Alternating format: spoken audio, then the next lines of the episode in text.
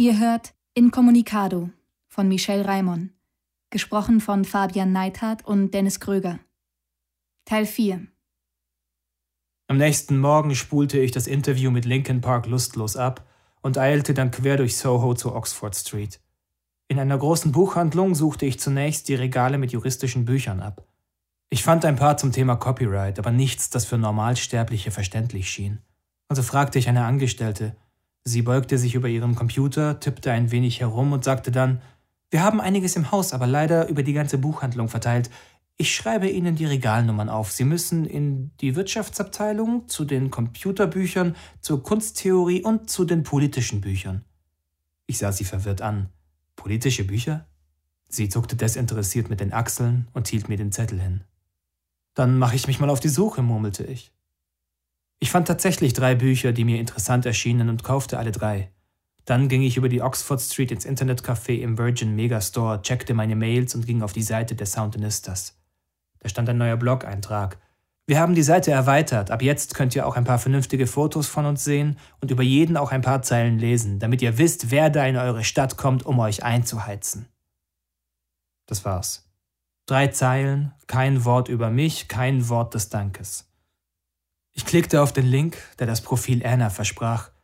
Mein kurzer Text, drei Bilder. Drei schlechte Bilder. Und trotzdem war sie so schön, dass es mir beinahe wehtat. Kein Zweifel, ich war verliebt. Eine kindische, wunderschöne Urlaubsliebe. Ich hätte dieses Gefühl still genießen können, vielleicht ein wenig leiden, dann darüber hinwegkommen und eine schöne Erinnerung für ein paar Jahre im Herzen behalten, bis sie ganz langsam verblasste. Aber ich entschied mich anders. Ein paar Stunden später ein Flughafen und Bruce Willis. Der Flug aus London kam auf die Minute pünktlich in Rom an. Ich hatte eine Stunde Aufenthalt und bereits meine Bordkarte für den Anschluss nach Neapel. Und ich spielte mit dem Gedanken, sie verfallen zu lassen. Die Soundinistas spielten heute Abend in Rom. Ich wusste das, weil es auf ihrer Webseite stand. Ich versuchte mir einzureden, dass ich dagegen ankämpfte, aber ich wusste schon, dass ich nachgeben würde. Ich blätterte in einem der Bücher, die ich am Vormittag gekauft hatte, und las ein bisschen hier, ein bisschen da, ziemlich unkonzentriert. Meine Augen fanden die Worte Twelve Monkeys, einer meiner absoluten Lieblingsfilme und eine meiner ersten Filmrezensionen. Wenn Sie in Zukunft alle Filme so unreflektiert in den Himmel loben, werfe ich Sie raus, hatte der Chefredakteur danach gedroht. Und ich habe die Hälfte des Textes gestrichen. Schreiben Sie über den Film, den Sie sehen, und nicht über alte Schinken. Ich hatte einen langen Absatz über Vertigo in die Rezension gepackt, denn Twelve Monkeys spielt an mehreren Stellen auf Hitchcocks Film an. Die Titelsequenz ist beinahe identisch, zwischendurch hört man einmal Filmmusik aus Vertigo die Hauptdarstellerin, Kim Novak bzw. Madeleine Stowe, verkleidet sich als Blondine, James Stewart leidet unter Höhenangst und Bruce Willis hängt auf einem Stuhl geschnallt in luftiger Höhe. Und gegen Ende sitzen Madeleine Stowe und Bruce Willis sogar vor einem Fernseher und sehen sich das Hitchcock-Movie an. Außerdem kommt diese eine Szene aus Vertigo auch in dem französischen Kultfilm La Jetée vor, und das ist bis heute der beste Endzeit-Science-Fiction-Film, den es gibt – er hat seit Anfang der 1960er Jahre das ganze Genre geprägt. Twelve Monkeys wäre ohne La Jetée gar nicht vorstellbar. Mehr als das, Twelve Monkeys ist eigentlich nur ein Remake von La Jetée. Das mag ein durchschnittlicher Kinogeher nicht wissen und nicht zu wissen brauchen, aber ich als Popkulturfreak und angehender Journalist wusste es, und ich konnte nicht anders, als in meinem Artikel darauf hinzuweisen. Halten Sie Ihre Eitelkeit im Zaum, sagte der Chefredakteur. Nun las ich in diesem Buch, dass Twelve Monkeys vier Wochen nachdem der Film in Amerika angelaufen war, vorübergehend von den Spielplänen genommen werden musste. Das war mir neu, ich wurde neugierig. In einer der Szenen von Twelve Monkeys kam ein Stuhl vor. Dieser Stuhl diente keiner besonderen Aufgabe und erfüllte keine wichtige Funktion in der Szene. Er stand einfach im Raum. An sich nichts Ungewöhnliches für einen Stuhl, sollte man meinen. Allerdings ging einige Wochen nach dem Filmstart ein Designer ins Kino, jemand, der unter anderem auch Möbel entwarf. Dieser jemand sah den Stuhl im Hintergrund, und dieser Stuhl erinnerte ihn an ein Modell, das er selbst einmal entworfen hatte. Was er auf der Leinwand sah, entsprach nicht hundertprozentig seinem Entwurf, war nicht das exakt gleiche Modell, aber doch ein ähnliches. Das, so befand der Designer, sei Ideendiebstahl. Er verklagte die Filmfirma. Wenn sie die Szene mit dem Stuhl weiter verwenden wolle, müsse sie ihm eine Abfindung für seine Rechte zahlen. Der Designer erwirkte eine einstweilige Verfügung und der Film durfte nicht mehr gezeigt werden. 28 Tage nachdem 12 Monkeys angelaufen war, musste die Millionen-Dollar-Produktion für einige Zeit vom Spielplan, bis die rechtliche Situation geklärt war. Ich schlug das Buch zu und pfiff durch die Zähne. Max' Plan erschien gar nicht mehr abstrus. Dann packte ich das Buch wieder in meine Tasche und verließ das Terminal. Ich nahm ein Taxi und fuhr in die Stadt. Wenn die Natur es so eingerichtet hat, dass ein Ding sich weniger für ausschließliches Eigentum eignet als alle anderen Dinge, so ist es die Handlung des Denkvermögens, die wir Idee nennen. Ein Einzelner mag sie allein besitzen, solange er sie für sich behält, doch sobald sie preisgegeben wird, drängt sie sich in den Besitz eines jeden, und der Empfänger kann sich ihrer nicht wieder entledigen. Zu ihrem eigentümlichen Charakter gehört es ferner, dass niemand weniger besitzt, weil alle anderen die Idee ebenfalls besitzen. Das hat Thomas Jefferson mal geschrieben und ich habe es jetzt abgeschrieben. Jefferson wird es egal sein. Sie stand vor dem Backstage-Eingang und rauchte. Was tust du denn hier? fauchte sie, noch bevor ich etwas sagen konnte.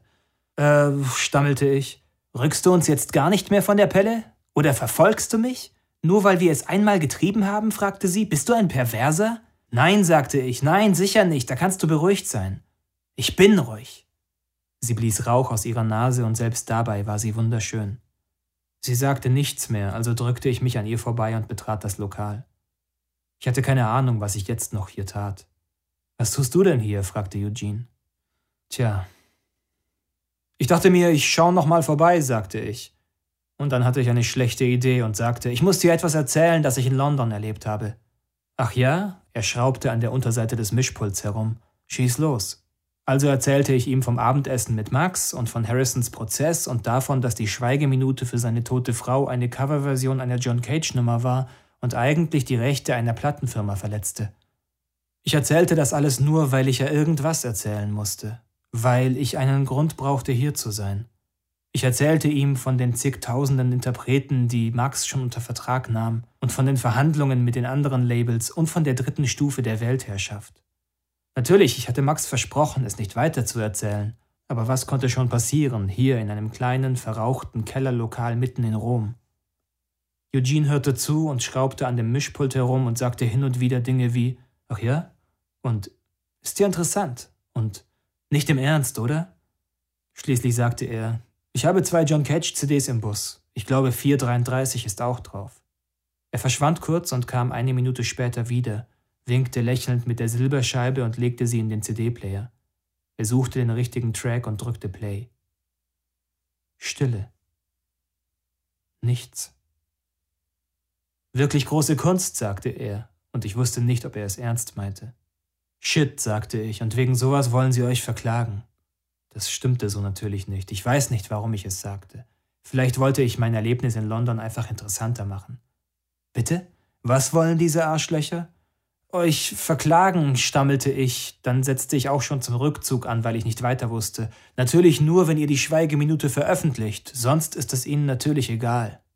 Eugene lachte. Sag diesem Krawattenheini, er kann mich am Arsch lecken. Okay, sagte ich, ich richte es ihm aus.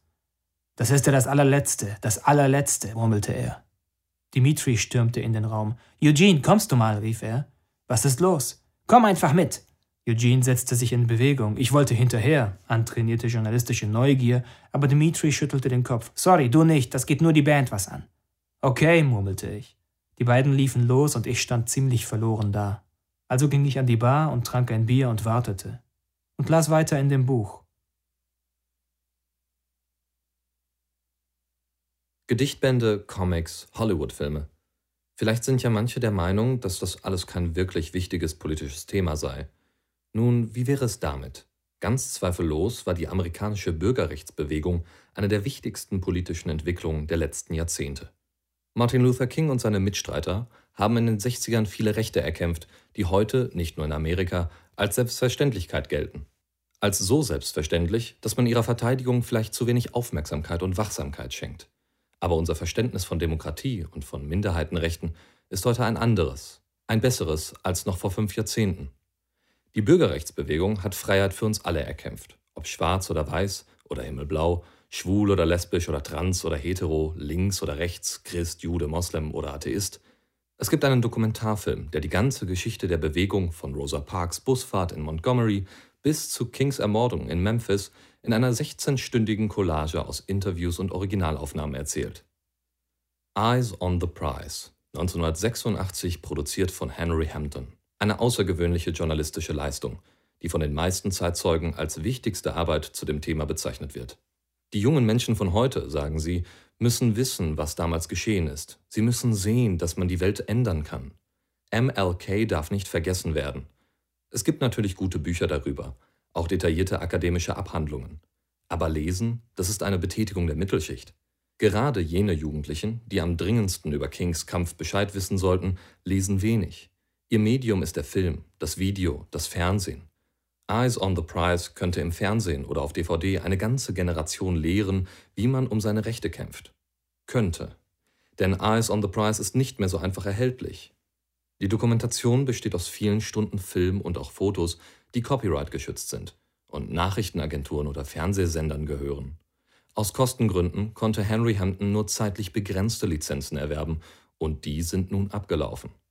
Darunter ist eine Filmaufnahme, die ein kleines Geburtstagsfest für MLK zeigt. Seine Freunde und Mitstreiter singen Happy Birthday. Das war im Januar 1968. Drei Monate später war King tot. Die Aufnahme wurde privat gemacht, das Fest war privat und im kleinen Kreis. Man sollte meinen, ihre Wiedergabe in Eyes on the Prize wäre kein Problem. Aber dem ist nicht so. Das Lied Happy Birthday unterliegt dem amerikanischen Copyright. Es wurde schon 1893 von zwei Schwestern geschrieben. Eine davon hörte auf den schönen Namen Patti Smith Hill, aber erst 1935 von ihrer dritten Schwester und einem Musikverlag zum Copyright angemeldet. Also wird der Song nun bis mindestens 2030 geschützt sein. Jedes Mal, wenn Happy Birthday in einem Film erklingt, klingen im Hintergrund die Kassen. Wird die Szene im Film Eyes on the Prize belassen, werden bei einer Neuauflage Lizenzzahlungen fällig. Nun könnte man auf diese eine Szene natürlich verzichten, aber Eyes on the Prize ist demokratiepolitisch und pädagogisch so wertvoll, weil in den 16 Stunden mehr Originalmaterial verarbeitet ist als in jedem anderen Bericht. Genau das macht aber den Lizenzerwerb auch so teuer. Unterm Strich ist es für einen kleinen Vertrieb schlicht und einfach nicht leistbar, alle oder ausreichend viele Lizenzen zu erneuern und eine DVD-Edition aufzulegen. Und die großen Konzerne, die es sich leisten könnten, haben daran kein Interesse. Es wäre kein Geschäft. Falls Sie Interesse haben, es gibt noch eine Möglichkeit, an den Film heranzukommen. Bei eBay gehen die alten VHS-Editionen mittlerweile um vierstellige Dollarbeträge weg, aber die Käufer stammen wohl wieder nicht aus jener sozialen Schicht, für die der Film am wichtigsten wäre. Meist sind es gut verdienende Sammler, die ein Stück Filmgeschichte erwerben und in den Schrank stellen. Copyrights sind gesetzliche Bestimmungen darüber, wie Information verteilt wird und wer wie darüber verfügen kann. Sie sind ein politisches Kontrollinstrument. Ich klappte das Buch zu. Als Eugene zwei Stunden später wieder auftauchte, wirkte er erschöpft. Er setzte sich grußlos neben mich. Ich bot ihm eine Zigarette an, dann Feuer. Er nahm beides und bestellte einen Whisky. Nein, zwei, sagte er und deutete auf mich. Dann saßen wir lange nebeneinander und tranken wortlos. Die nächste Runde ging auf mich, dann noch eine auf ihn. Schließlich kamen Carlos und Dimitri und setzten sich neben uns. Ist er weg? fragte Eugene. Ja, sagte Carlos. Er ist weg. Noch vier Whisky, bitte. Ich wollte nicht fragen, also blickte ich einfach geradeaus und tat teilnahmslos.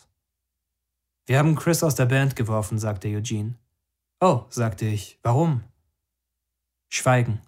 Ich bereute die Frage. Es ging mich nichts an. Wir trinken eine Menge, sagte Eugene schließlich leise. Wir kiffen viel und manchmal koksen wir auch. Aber harte Sachen, das geht nicht. Das geht einfach nicht. Er kannte die Regeln und musste gehen, so ist das. Ich nickte, als würde ich verstehen. Werdet ihr das Konzert heute zu dritt spielen? Klar, sagte Eugene, das geht schon. Bin gespannt, sagte ich.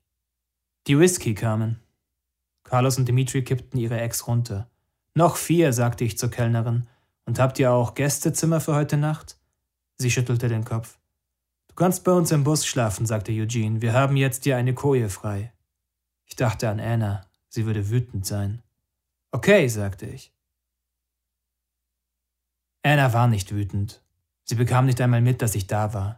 Sie riss sich nach dem Konzert einen langhaarigen Italiener mit schmalen Hüften, breiten Schultern und zu viel Gel in den Haaren auf und verschwand mit ihm. Ich versoff mich mit Carlos, Dimitri und Eugene, zweieinhalb Flaschen Wodka, ein paar Bier und ein paar Red Bull.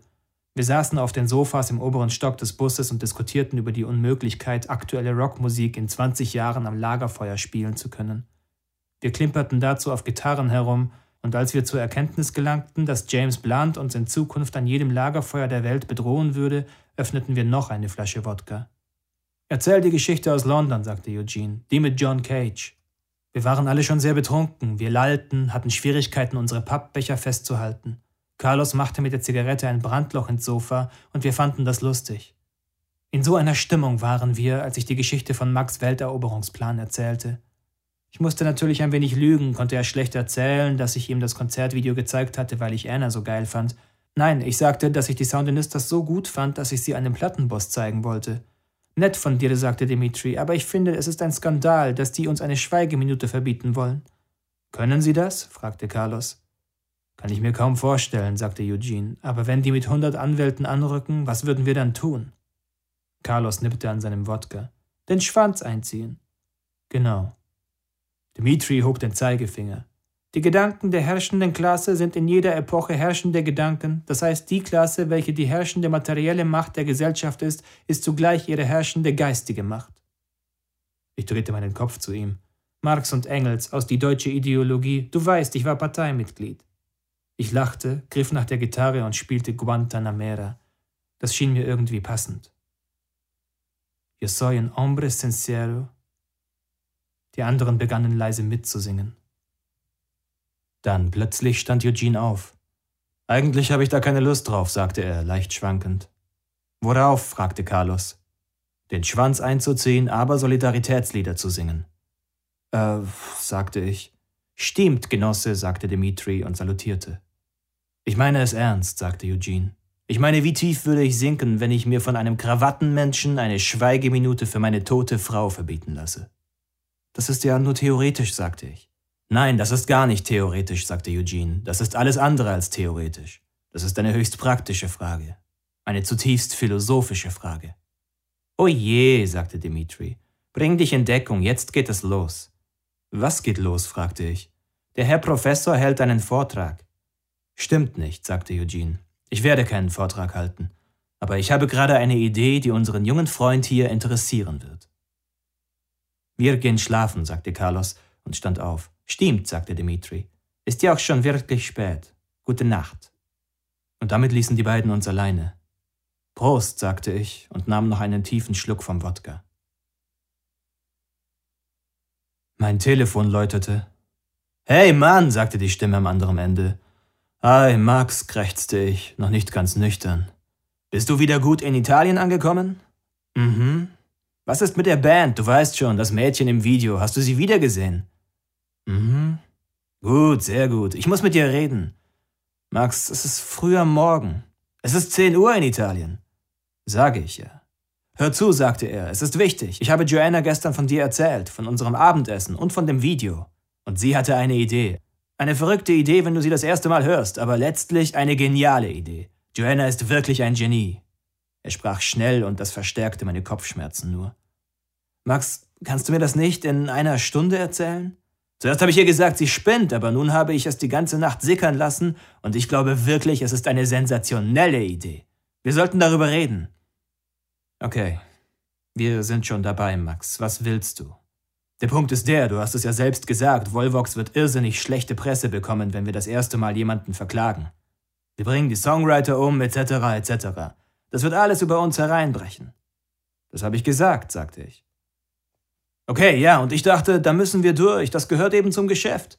Nur hat mich Joanna gefragt, was wäre, wenn ich diesen Vorgang beeinflussen könnte? Ich verstehe nicht. Du weißt ja, ich werde keine Promotion-Abteilung haben.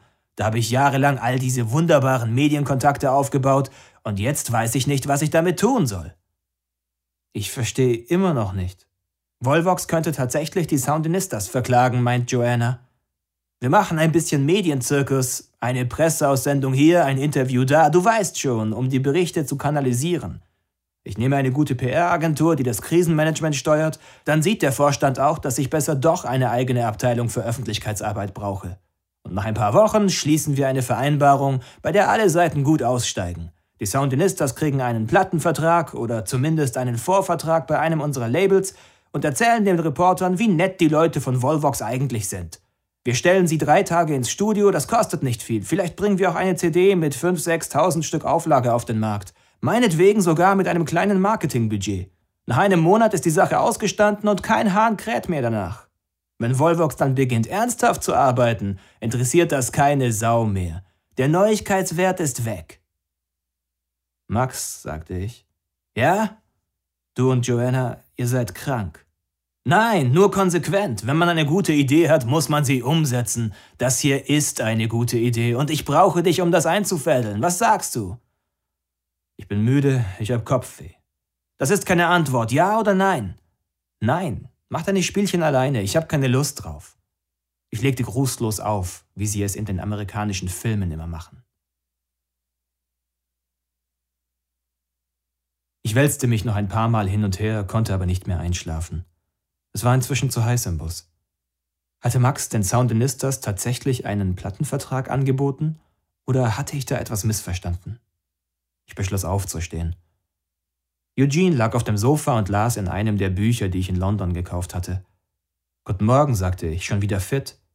Er reagierte nicht auf die Frage. Interessante Bücher hast du da, sagte er stattdessen. Hast du das Kapitel über Mickey Mouse schon gelesen? Mickey Mouse? Zuerst der Anruf von Max und jetzt das. Ich wusste nicht, was ich darauf sagen sollte und schwieg. Ein Wahnsinn, findest du nicht? fragte Eugene. Das kann man doch nicht einfach so hinnehmen. Vermutlich nicht, aber ich habe einen Kater. Oh, sagte er, möchtest du einen Kaffee? Gern. Er legte das Buch weg. Komm mit, sagte er und erhob sich. Ich folgte ihm in das untere Stockwerk des Busses. In der kleinen Kochnische stand eine Espressomaschine. Milch? fragte er. Nein, schwarz. Fliegst du heute nach Neapel zurück? Ich werde wohl den Zug nehmen, sagte ich. Wie lange hast du noch Urlaub? fragte er. Etwas weniger als fünf Wochen. Das ist ja ganz schön. Ja, aber ich fürchte, ich werde die meiste Zeit mit schlechtem Gewissen vor meinem Notebook sitzen und mit dem Roman nicht weiterkommen. Vielleicht hätte ich eine bessere Idee. Du könntest für ein paar Wochen bei uns in der Band einsteigen, als Gitarrist. Ich runzelte die Stirn. Wenn ich jetzt mit allem gerechnet hätte, damit nicht. Du hast das Konzert gestern gehört, das hat nicht geklappt. Wir brauchen noch einen Gitarristen. Ja, schon, aber nur bis wir einen Ersatz für Chris gefunden haben. Das wird nicht länger als zwei, drei Wochen dauern. Das wird der coolste Urlaub deines Lebens. Ich bin nicht so gut. Ich könnte es ohnehin nicht alleine entscheiden. Die Band muss darüber abstimmen. Aber da sehe ich kein Problem. Ich habe dich am Lagerfeuer gehört. Du bist gut genug. Wir hatten schon schlechtere Gitarristen. Vergiss nicht, wir machen Punk für Betrunkene. Wir sind keine dieser super perfekten Bands, die du sonst interviewst. Wir wollen Spaß an der Sache haben. Probier es aus. Wer weiß, vielleicht willst du nach einer Woche gar nicht mehr, dass wir uns einen anderen Gitarristen suchen. Ich dachte an Anna. Ich dachte an den einsamen Schreibtisch im Hotelzimmer in Neapel. Und dann dachte ich daran, dass Max mir am Telefon einen Plattendeal für die Band angeboten hatte, in der Eugene mir nun einen Platz als Gitarrist anbot. Wenn die Chance da ist, muss man sie nehmen, nicht zweimal fragen, sondern zugreifen. Aber konnte ich Eugene klar machen, dass er sich von Max verklagen lassen sollte, dass jedoch alles nur ein Fake war und wir danach einen Plattenvertrag bekommen würden? Klang das glaubwürdig? Er hielt immer noch mein Buch in den Händen. Würde er mit der Großindustrie überhaupt zusammenarbeiten wollen? Musste er das alles überhaupt wissen? Okay, sagte ich, ich bin dabei. Damit die anderen sich ungestört über mich unterhalten und abstimmen konnten, unternahm ich einen Spaziergang. Ich rechnete mit den Stimmen der drei Männer und vielleicht einer Gegenstimme von Anna, war mir also sicher, als provisorisches Bandmitglied aufgenommen zu werden. Ich setzte mich in einen Café mit WLAN-Zugang und lud das Video von dem Konzert in der Rockbox in mehreren Teilen bei YouTube hoch. Darunter war auch der Teil mit der Schweigeminute. Ich nannte das File incommunicado.mpeg. Den Link postete ich bei Facebook und schickte ihn Max per Mail. Als ich zum Bus zurückkam, stießen Eugene, Dimitri, Carlos und ich auf meine Mitgliedschaft bei den Soundinistas an. Anna zog sich schmollend in ihre Koje zurück. Am Anfang von 12 Monkeys hört man Bruce Willis flüstern: José, pst, José, was ist los? Schlechte Nachrichten, Mann. Freiwillige? Ja, und sie haben deinen Namen gerufen. Betretenes Schweigen. Dann sagt José, Hey, vielleicht begnadigen sie dich. Und Bruce Willis antwortet sarkastisch, Ja, deswegen kommt auch keiner der Freiwilligen zurück. Sie werden alle begnadigt.